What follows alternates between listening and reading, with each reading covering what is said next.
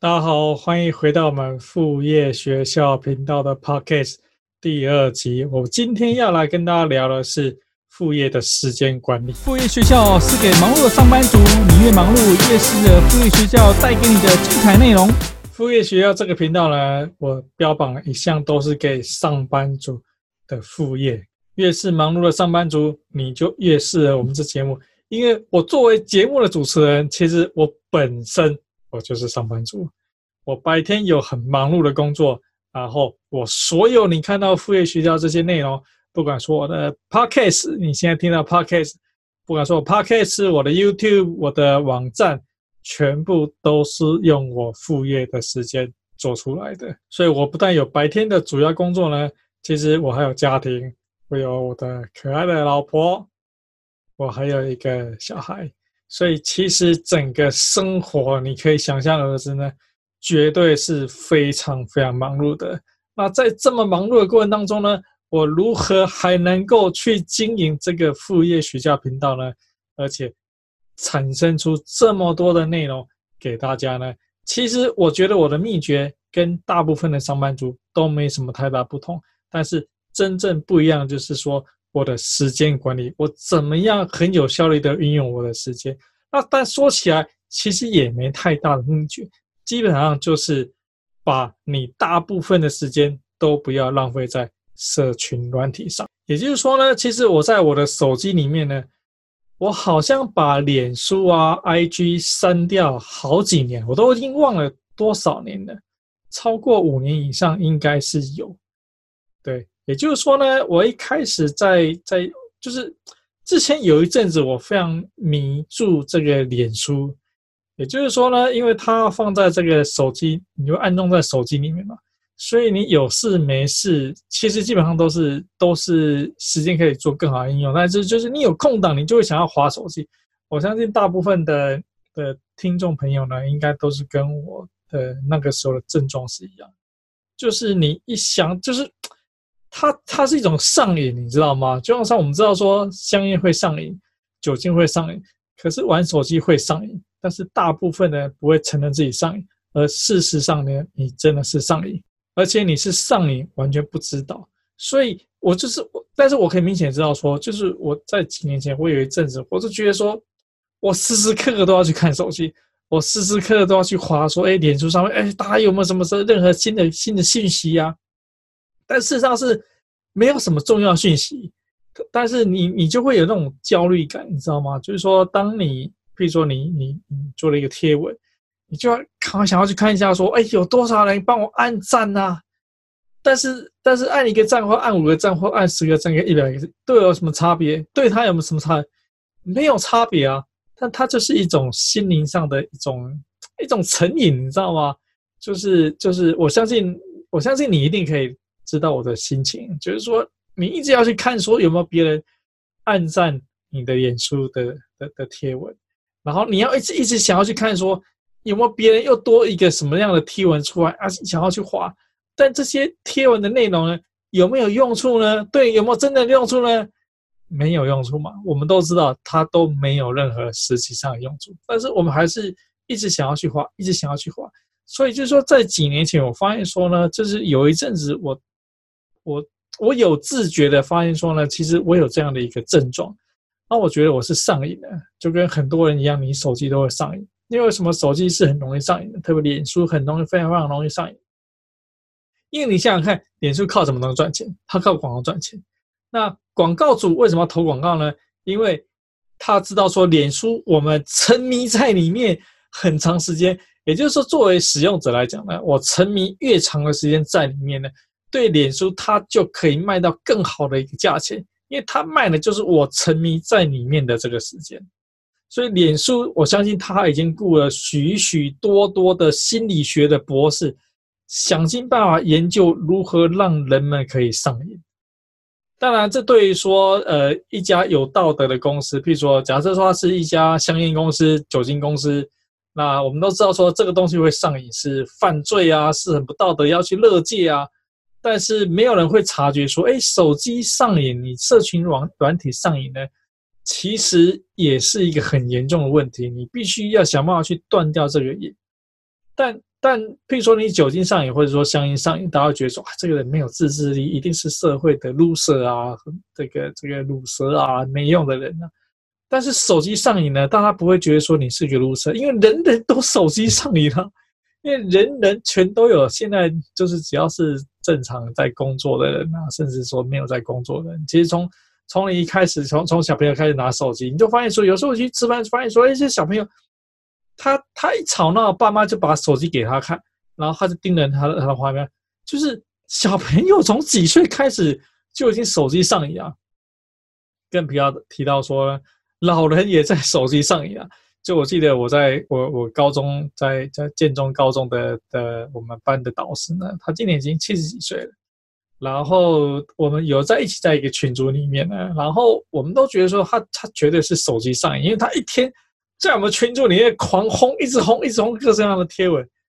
那我可以想而知哦，他其实也在脸书上面，绝对是花大量时间。因为老，因为因为他这种退休的的的老的的老师，他没事嘛，那就是就是在这个手机上面。所以，其实你想想看说，这很可怕一件事情，从这么小的一个小孩，然后到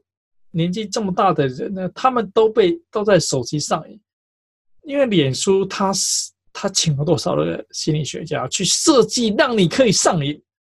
他想办法让你可以沉迷在里面，然后他就可以赚更多的钱，脸书赚更多更多的钱，然后让你去更上瘾。所以这是一个一个蛮糟糕的一个恶性循环。所以这几年前我有一天发现说了，其实我这种手机上瘾的一个症状镜头，就是忍不住一直要要去花手机。所以我就上网去查说怎么样。断掉这种这种瘾，然后呢，其实就就看到这几篇文章就开始有人讲说，其实呃，社群软体你你用越多越孤独，就是可能青少年呢，他他其实国外开始有这种这种研究，就对青少年来讲，以前没有社群软体，大家都和在一起玩，对，因为人是社群的动物嘛，所以你你要跟朋友一起一起在一起在一起玩。但是社群软体越来越多，发现说，其实 teenager 这些青少年，他没有没有生活更充足。就你脸书上虚拟的朋友呢，其实更多并不代表不会给你带来生活上的更满足，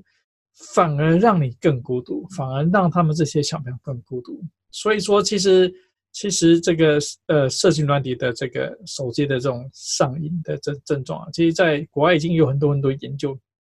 在这青少年呢，产生更孤独，让他们觉得说，哎，其实更寂寞。所以这是一个一个国外的研究，然后就这不，这是好几个国外研究都是都是有这样这样证实，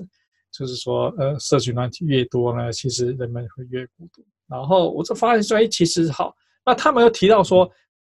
要断掉这个瘾，其实跟就跟所有不管说你是香烟啊、酒精啊，或是毒物重瘾啊、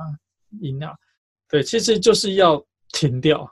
那停掉就跟减肥一样，需要有意志力，需要有很强大意志力。那一个他们推荐一个很简单的意志力，那怎么去做呢？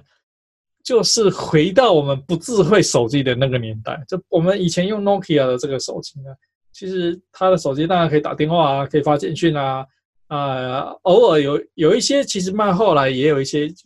稍微一点点智慧功能，但是它没办法让你一直挂在上面去做很多事情。所以就是说呢，你回到没有智慧手机的那个年代，也就是把你的 Facebook、IG 这些社群能力给 delete 掉。所以我就在有一天做了一个这么明智的决定，我把我的脸书、IG 全部 delete 掉。那 delete 掉并不代表说我把账号给关掉，而是说我只有回到电脑面前才能够用。用这些社群软体，好，所以说呢，假设说我出门在外，好，那这个我在我在跑步，那我出门办什么事情，跟朋友碰面，即使我有什么空档时间，我没办法玩手机啊，因为我手机没有东西啊，我手机没有脸书，没有 IG，没有这些社群软体东西。那我后来又更进一步。把我的这个脸书上面，我我手机上面的 Gmail 也删掉，因为我发现说我没有这，因为我那时候发现说呢，其实我没 IG，我没有这些社群软件，我就会去查邮件，查看看有没有什么人发什么消息给我，发什么讯息给我，就不自主去去想要一直去看邮件。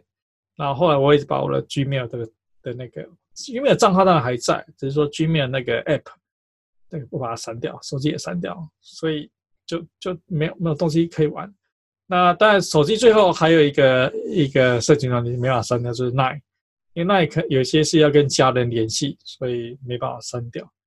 那当然那基本上我不用它的，因为那有两个功能嘛，一个是传讯息嘛，那另外一个是它会。就跟类似脸书一样，它会有什么呃即时讯息啊、分享啊这种东西。但是我不，我基本上不看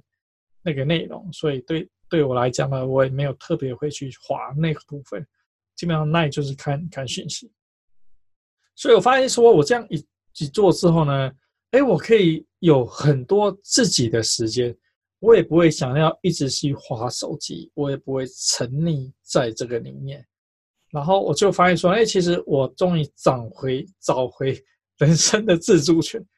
把一些时间可以真的留下。那这些时间留下来呢，后来就变成我在做副业学校这个频道的一个很巨大的一个帮助。因为你想想看嘛，对一个忙碌的上班族，其实你白天要上班，然后你要去经营另外一个副业，那其实副业的经营要花很多很多的时间。你可以看到我经营。副业学校这个频道呢，其实我有 YouTube，我有我有网站，就单单就是这两个媒体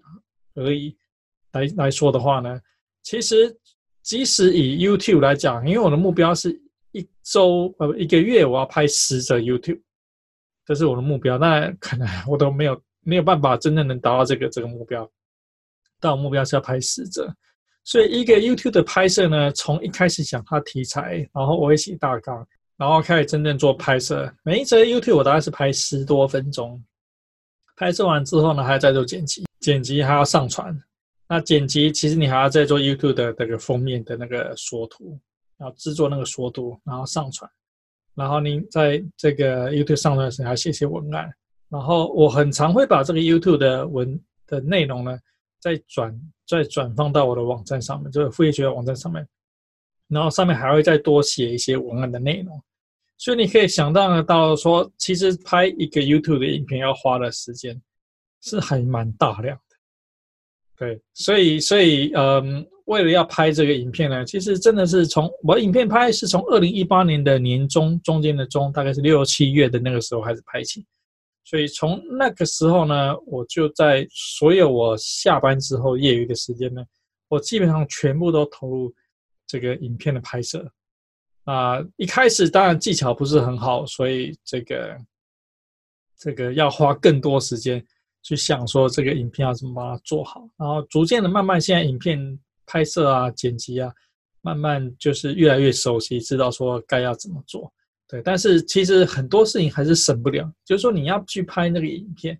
然后你要写那个内容，然后你要拍，然后你要剪，你要你要做缩图，你要上传 YouTube，就其实还是一样很多很多事情。其实即使就是我比较熟悉去怎么去做，但是它的步骤还是很多，还是还是少不了。但其中现在是有一部分的内容，特别是在剪辑部分，我是外包给请请别人来进行，所以可以加速我的我的内容。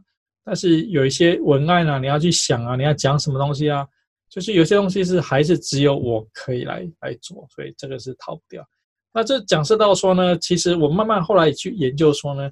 那我们如何真正我们想要从事副业，如何真正有效率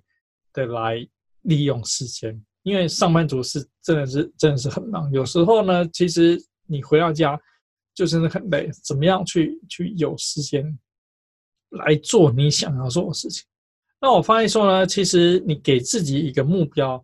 是很重要的。也就是说，譬如我刚刚提提到说，那我的目标是我每个月希望拍十则 YouTube 影片，就是我要上传十则 YouTube 影片。然后以这样的目标呢，其实我会，当然这也牵扯到一个很大的自制力啊，就是说我会自己想要让自己说，我要去达到这个目标。我要去达到这目标，那我会去想说，我怎么样用最有效率的方法去达到这目标。当然，我们一开始已经谈到说，其实我找到可以使用时间的一个方法，就是我不我手机里已经没有这些社群软体了。但其实拍 YouTube 影片呢，其实跟写，比如我的我的部落格网站呢，付费学校的网站呢，其实还有一件事情是需要的，也就是说，我需要经常大量的，不只是阅读啊，我有参加一个读书会呢。其实我们我们每个月要读一本书，所以一年要读十二本书。那除了我一年是不止读十二本书啊，大概在十五本我。十五本到二十本之间，就是我一年的读的书的量大概是这样，就是真正是翻纸本的书，大概是这个数量。然后，呃，除了这个东西之外，除了说纸本的阅读之外呢，其实我大部分吸收新知的来源是透过听 podcast。就为什么说我一直很想要做 podcast 原因，就因为这是我吸收新知的来源，所以我就是听国外这些我想要听的听的领域的这些 podcast。因为，因为你想想看，说，呃。我一天要上班嘛，所以说通勤的这段时间呢，其实在过去这时间是很浪费掉的，对，因为你好，比如说你上班就在真正在工作，你下了班，你要么是陪家人，要么是这个你我可以拍这个 YouTube 的影片，我可以做剪辑啊，我可以做很多很多的事情。但是在通车的通勤的这段时间当中呢，其实你真的是不能够做什么样真正的东西，你只能发呆跟开车嘛。对，或者听广播，所以我后来发现说呢，哎，其实这段时间很适合用来听 podcast，对，特别是听国外这些这些 podcast，嗯，找我想要听的，但它都是知识型的 podcast。那它们长度呢，其实也就是一个 podcast 通常长度就差不多在在一个小时左右嘛。那我通勤时间差不多在五十分钟，所以一个小，所以说通勤大概，所以一趟就差不多可以听到一集左右的的内容。所以这个就是说，因为我做我拍 YouTube 影片，我需要大量的知识来源嘛，知道说我要拍什么东西，就是透过听这个上下班的通勤路程，听这个 Podcast，然后从这边东西得到很多灵感，从这些灵感呢，做成为我可以拍 YouTube 影片的内容。所以你想让我一天的标一个典型的一个一个时间，大概是说早上差不多我是七点钟出门。好，七点开车去这个办公室，大概花你就算花一个小时时间好。那停在公司附近的停车场之后呢，那从大概是八点，所以八点到九点钟之间呢，我有一个小时时间可以运用。那这个小时的时间呢，我通常我会花，如果说天气状况好的话呢，其实我会去拍 YouTube 影片，因为很多的 YouTube 影片是在外面拍。那即使没有在外面拍 YouTube 影片呢，可能这段时间呢，也许会做一些呃运动啊，让自己身体还是要保持健康嘛，对不对？所以这段时间呢，其实我会做还蛮多有意思的事情。所以你看，一个小时通车时间呢，我做学习，然后额外八点到九点呢，我有一个小时时间，我可以做一些不一样性质的运用。好然后接下来就是上班，上到比如六点多，好，六点多下班开车回家。然后回到家呢，那我晚上其实有安排其他的运动时间，通常是礼拜二跟礼拜三。然后礼拜五我有另外的开会，我我其他的一个开会时间。所以其实我晚上呢运动的时间不多。那有的时间呢，我就是剪影片，就把它拿来又剪辑。如果说有些有些影片是我要自己剪辑，有些影片是外外包剪辑。啊，或者说写一些文字啊，更新 YouTube 啊，这样子这样子的事情。那周末的空档会比较多，对，所以周末时间呢，很可能就是可以再拍一些 YouTube 影片啊，再写一些文案啊之类的。所以就是真的是会很充分的运用到一整天的时间，把它给用用的非常的的完整。那我觉得说，其实为什么说？因为什么说你会觉得说，哎，我好像可以做出很多的内容出来？那第一就是要给自己一些一些目标。那第二就是我们讲说，其实真的把时间有效率的运用，就是把时间给省下。然后另外一点呢，我不看电视，然后我也不看新闻，就基本上我是不看电视。所以说，呃，我也把电视的时间给给省下，我不追剧。然后我我基本上电视是完全都没有在看，所以说我只要有我自己空档的时间，要么我是在读书，要么我是看书，就是我看我一年至少带十五本到二十本书的纸本书籍要要要看，然后要么我就是在做我的网站，副业学校网站啊，拍副业学校的影片啊，做这些事情。因为其实我时间真的是非常非常的有限，因为很多时候，因为我还参加读书会，我还要去去去外面，其实有时候会有一些会议要去参加，所以真的能够应用的时间呢，其实是非常非常的有限。那基本上就是要把这些很有限时间呢。摒除会浪费掉了，因为我一直在副业学校的频道里面，我一直跟大家讲说呢，其实副业学校鼓励大家从事开启你的副业。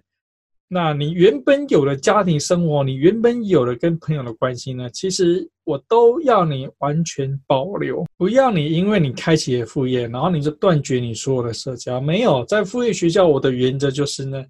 其实我是要你很有效率的运用时间，然后保持。保有你所有目前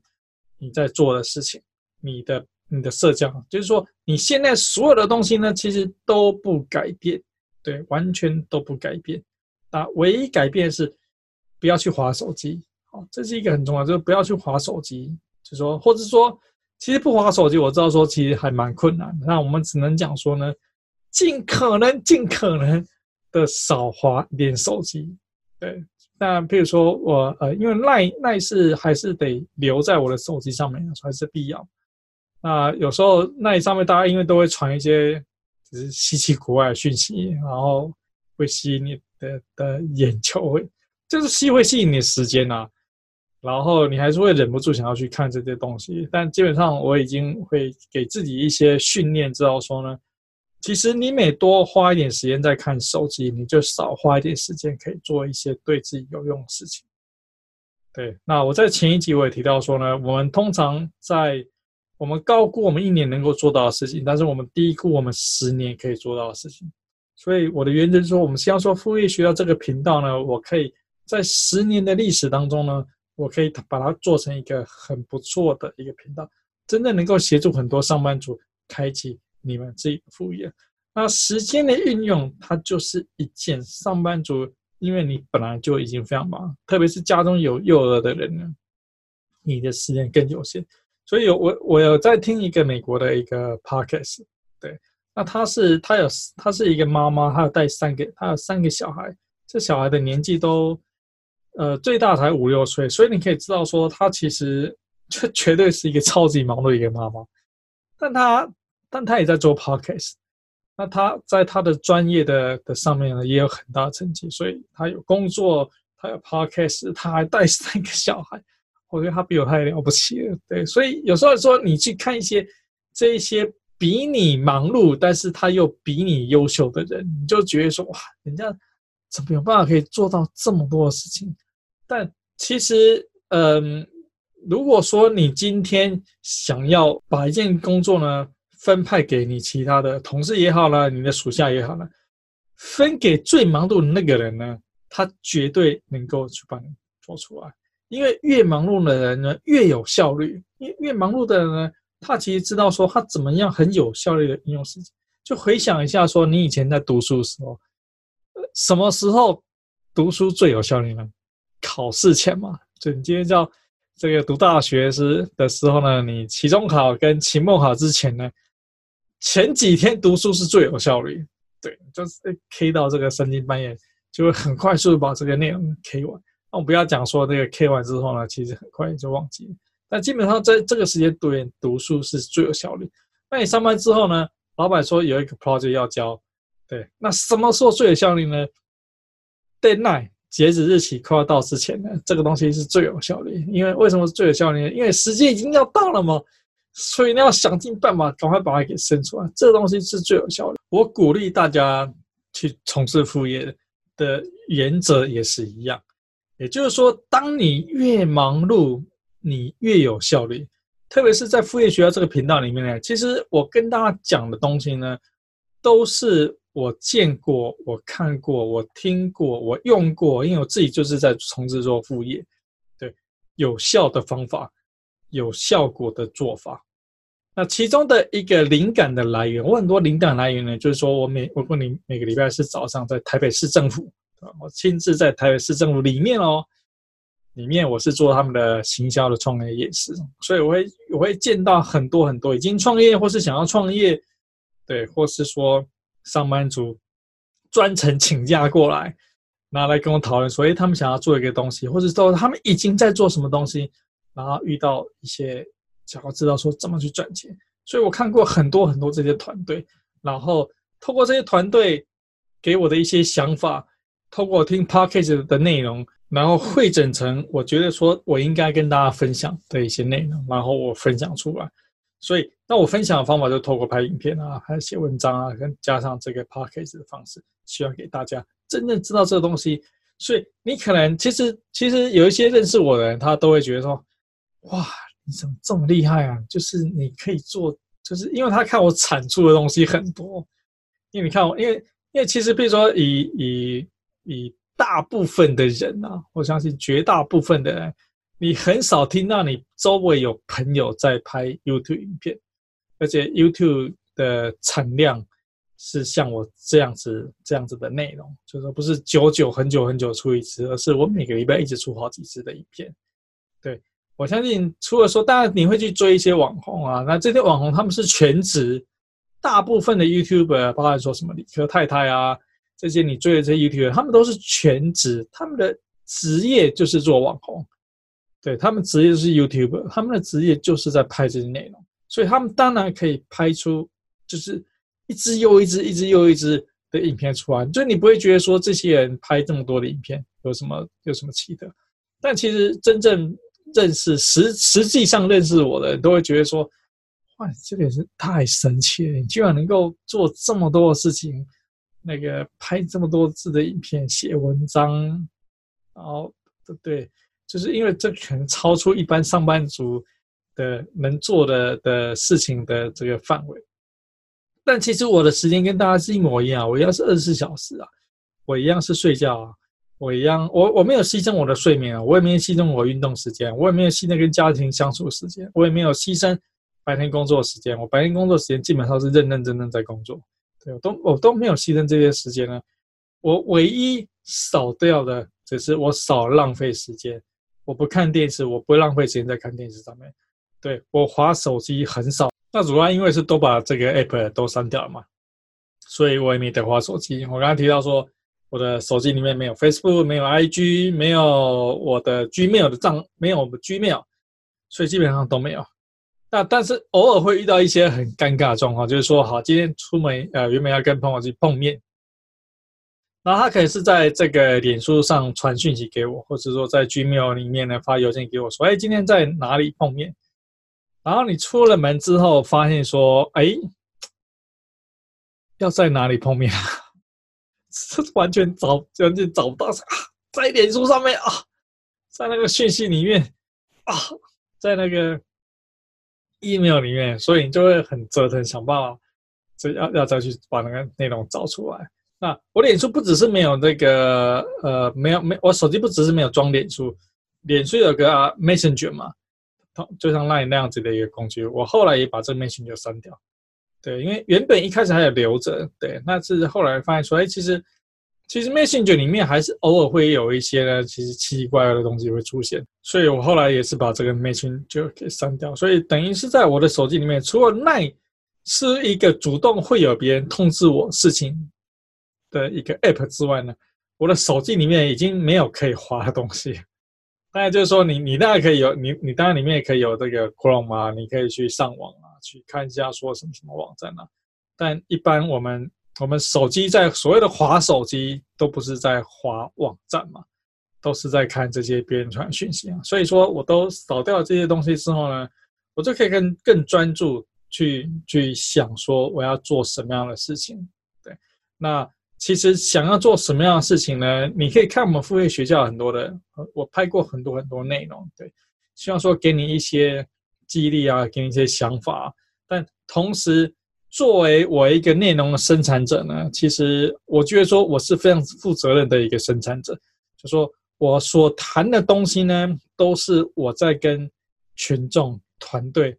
我看到他们遇到的状况，我谈的一些新的观念、新的想法，都是我可能看书，然后我可能听 podcast，这个 podcast 都是最新，在国外最新最新，在网络的世界，在这个副业的领域，他们谈到说啊，做什么东西，怎么去做，这些都是最新最新知识。通过最新的知识呢，我一边吸收知识，然后我一边消化这些知识，然后再把我认为说合适给分享大家的分享给大家。譬如说，我们今天谈到了这个时间运用的效率呢，然后我说，哎，我把脸书删掉，我把 IG 删掉了。其实我后来发现说，哎，其实国外的确有这样的一个潮流，他们就是说反这些社群软体的一个潮流。他们觉得说，社群软体他们其实强调太多他们的时间，就有这种潮流呢，是把它给这个，就是把在你手机把它给给给删掉。那当然我已经删掉好几年了，说实话，我是我是大概是一年多前发现说，哎，其实在美国有这样的一个运动，他们去鼓吹说，其实要把手智慧型手机里面的这些脸书啊、IG 啊这些 App 给删掉。对，那。还有我的脸书，我的手机里面还有另外一个一个事情呢，其实也又有助于让我不会沉迷在里面。因为其实手机除了说你这个社群软体会让人家沉迷之外呢，其实还有一个东西会让他沉迷，是玩游戏。对，虽然我本身不是特别什么爱玩游戏的人，但手机里面有游戏的话呢，其实还是会让你不自觉的想要去玩它。所以我大概在应该是两年前吧，我不知道是看到哪一个布洛克还是哪边提到说，可以把手机调成黑白。调成黑白有几个好处，第一，它比较不会刺眼，因为我们知道说手机会有蓝光嘛，那它蓝光可能对眼睛不是很好嘛。然后所以说你调成黑白，那它基本上，我想象啊，我不晓得说它科学原理是会是会不会还是有蓝光，但我想象你调成黑白。应该不会有蓝光出现的吧？因为你去你看到都是黑白，就是你你拍照是彩本身是彩色，只是你看的时候是黑白。你用那分享这个照片给别人的时候呢，别人收到的是彩色，所以并不是说你拍的影片啊，你拍的照片啊是黑白，其实是是彩色，只是说我们看的时候彩是是黑白。所以我就把我的 iPhone 调成黑白，哦，调成黑白也调了好几年了吧。然后我其实我也把这个这个技巧呢。我我也有分享给别人，然后跟他讲，所以你可以把它调成这样。所以调成这样的一个好处是说，哎，对眼睛可能会比较好啊，理想理论上可能会比较好，实物上不晓得会比会不会比较好，这个不知道。但另外一个好就是说，你看到的东西，就是你滑手机的时候呢，其实还蛮无聊的，因为因为你看不出它这些色彩出来。然后，譬如说你在看网站的时候，我们知道说有些有时候你看这些新闻网站，他们都会有各式各样吸引你眼球的东西，这样 biang biang biang，然后或者用颜色很强烈的东西去吸引你的眼球。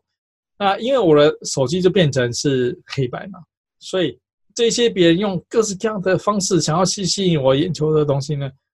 在在这个手机里面就很平淡。然后你用它玩游戏，Candy Crush 基本上是玩不下去，因为因为你看不清楚它它那个颜色，根本玩不玩下去。然后所有的手游呢，基本上也玩不太下去，因为就是你分辨不清楚它的这些这些颜色，所以一所以呃，逐渐的，也就是我减低想要去用手机的这个这个习惯，因为里面太闷了。对，那既然是太闷，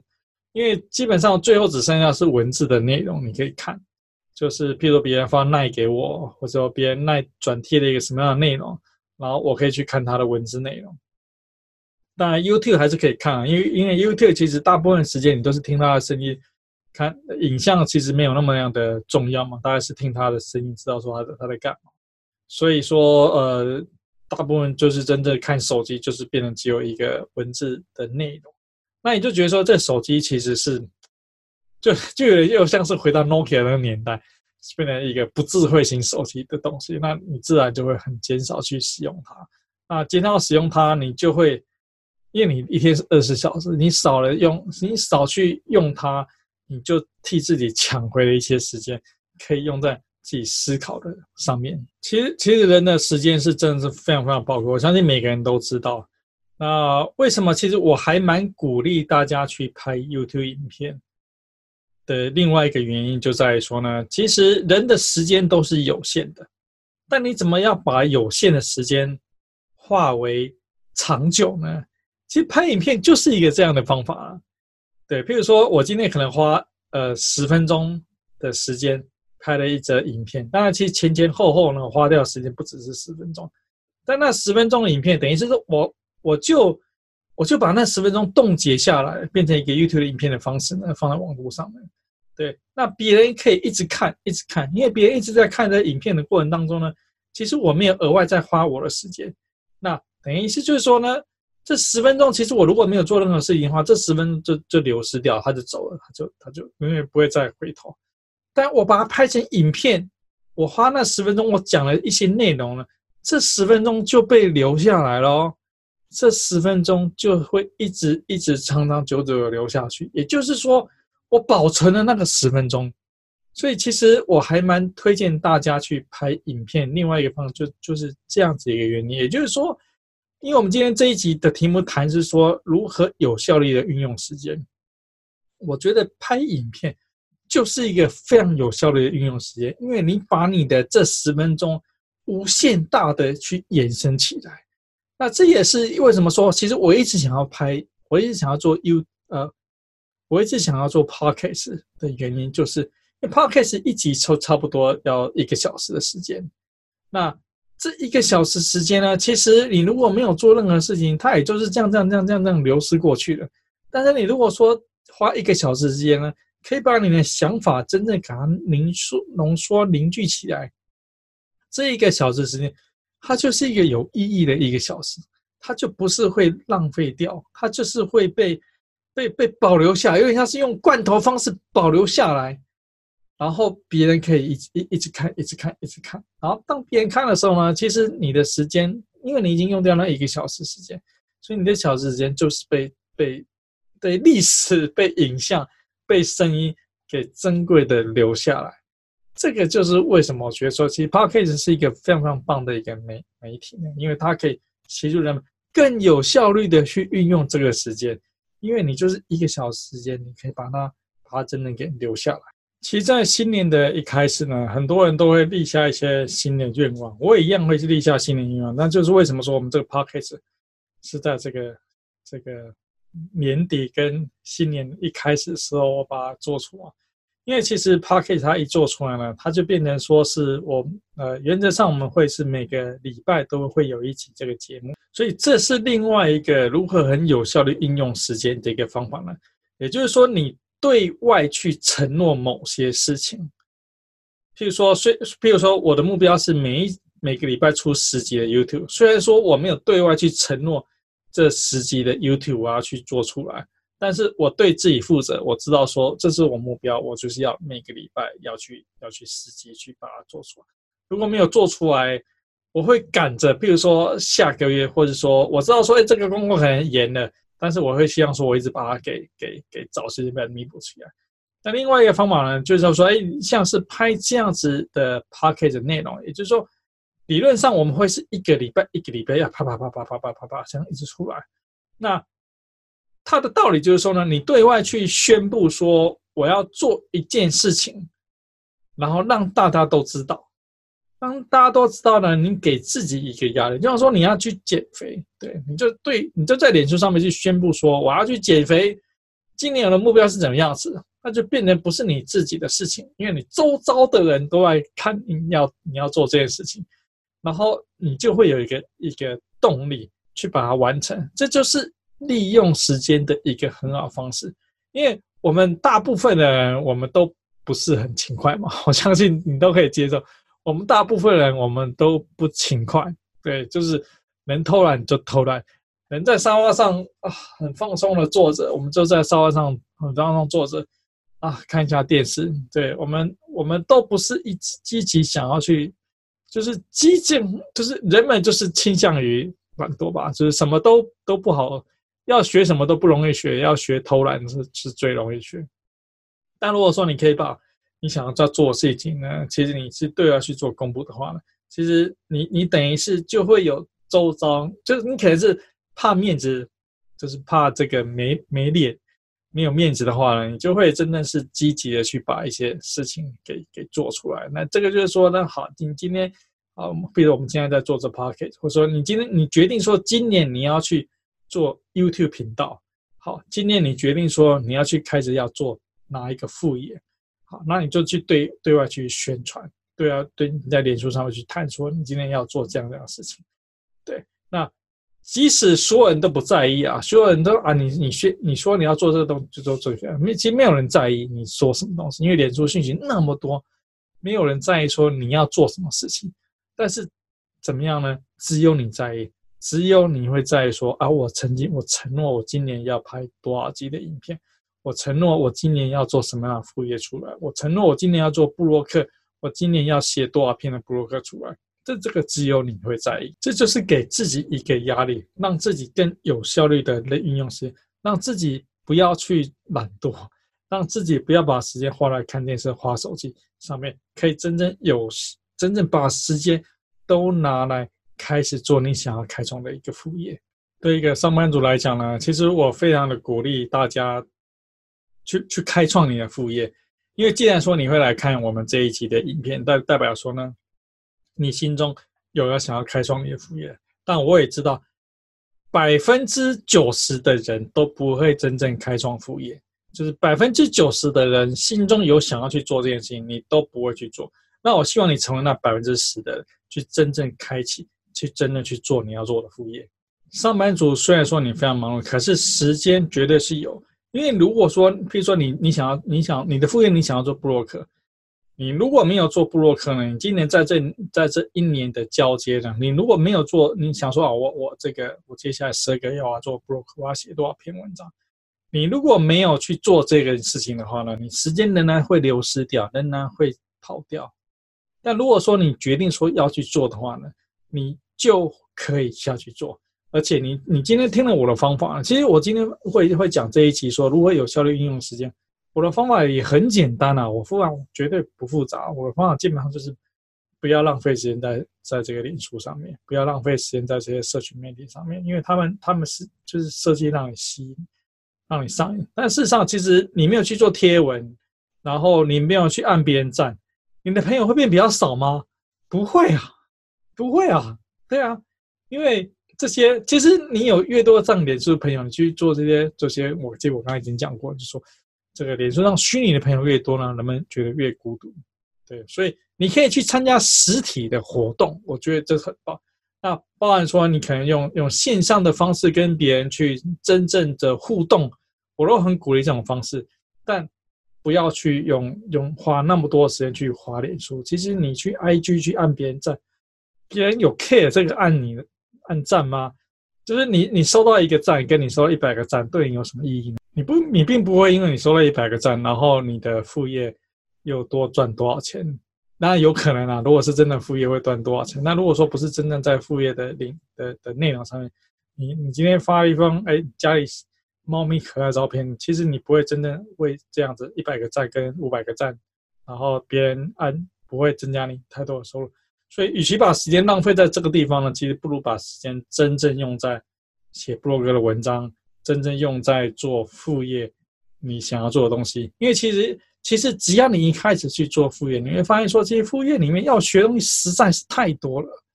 即使你是写部落客，对，单纯写部落客是不会有收入的。写了部落客之后呢，你你会开始去思考说，我怎么赚钱，我怎么有获利。当然，我们在副业学校里面呢，我我有我的线上课程呢，会教你怎么去做获利。所以写了十篇，写了二十篇，写了三十篇，你就会开始想说，我怎么有更多的人看我的东西？我怎么去外面宣传更多，让更多人知道说我在我有我有这篇的我有这个布洛克的内容？然后我怎么样通过它赚钱？赚钱方法有哪一些？好，你就开始会要去要去了解更多东西的东西呢？这更多更多东西呢，其实学的要学的东西真的非常非常多。那等你真正投入下去，你觉觉得说哇，这东西真的是有心有趣，因为它可以赚钱嘛。赚钱的东西当然是有趣，所以你就会觉得说，哎，我要我要去学说，哎，脸书怎么去做操作？不是说操作去去沉迷啊，对，而是说怎么去经营社团，对，怎么让让怎么聚你的粉丝。那然后怎么在这个你的你的你的这个 blog 上面做 SEO，做搜寻引擎优化，让别人可以更容易找到你。好，他要学的东西非常非常的多。那等你所以说这个都是要你真正开启之后呢，你才会发现说，哎，其实真的，你想要在副业赚钱呢，其实其实比你主业的事情还更困难。因为主业呢，我相信都是一个一个有制度、有规模的公司，然后他会按照他现有方式呢，他可以进行。但是副业你完全是从零开始，完全是从零到一，而且没有人认识你。没有人认识你这个品牌，你要从零到一把它建出来，然后你的时间又没有，对，所以你要花的心力，你要学的东西呢，是加倍于你主业你原本有的技巧，加倍于你主业你原有的知识，这是更困难。更困难意味什么东西呢？意味着你要花更多时间，花更多时间。人一天只有二十四小时，你要白天上班，你晚上有家庭，对。意思就是说，为什么我已经这一集我就是开宗明义跟你讲说，把你的这些这些脸书的账号给从手机上删掉，那你你可以留在你的电脑你的电脑上面。但因为现在大家用电脑的机会可能并不一定很多，可能白天上班你会有很多电脑，那可能你晚上回家你其实你不一定会会会开电脑嘛，大部分都是玩平板啊。哦，平板我的我的这个 iPad 我上面也把脸书统统都删掉，所以玩平板基本上。我也不会没办法 去去滑，的对，所以你可以把那个平板啊、手机啊这些东西都删掉，然后你就发现说，哎，其实你又回到这个 Nokia 的年代了，你你有有时间可以去做很多你想要做的事情，因为你一旦开始做做你的副业呢，就有很多事情要做，很多事情要做，自然说要找很多时间出来做，找很多时间出来做，你发现说，你扫掉这些一直在滑手机的的过程当中。你就可以有时间来做这些事情。好，那我们今天这一集谈的是如何有效率运用时间呢？其实方法也很简单，全都在于说你能不能做到。因为我知道说很多人是做不到，很多人做不到把手机里面的邮件的 app 删掉的 Gmail app 删掉，把手机里面的 Facebook 删掉。基本上我百分之九十九的朋友，他们通通都做不到。对，即使我会分享说，哎，我有这个技巧给他，他们都做不到。把手机调成黑白，我所有分享出去，把手机调黑白，甚至我亲自帮他调，调完可能过两个礼拜，过一个月，他们又会调回来。百分之百没有一个成功，没有一个人真的像我一样，真的，我手机现在就是黑白，已经至少两年的时间。所以我今天分享很多诀窍，有时候说，有时候你就是要要。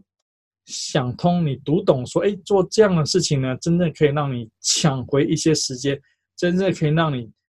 投入你的副业去做更多的事情，然后透过它可以创造你主业之外额外的收入。因为其实并不是每一个人都想要主业之外额外的收入，所以如果说你看我们这集影片，如果说你是副业学校的的观众啊，个读者呢，我相信你都是有心，你想要开启你的副业。那透过我今天教导你的技巧呢，你会抢回你的时间，然后可以真的开启你的副业。好，那么今天这一集就先录到这边，谢谢大家。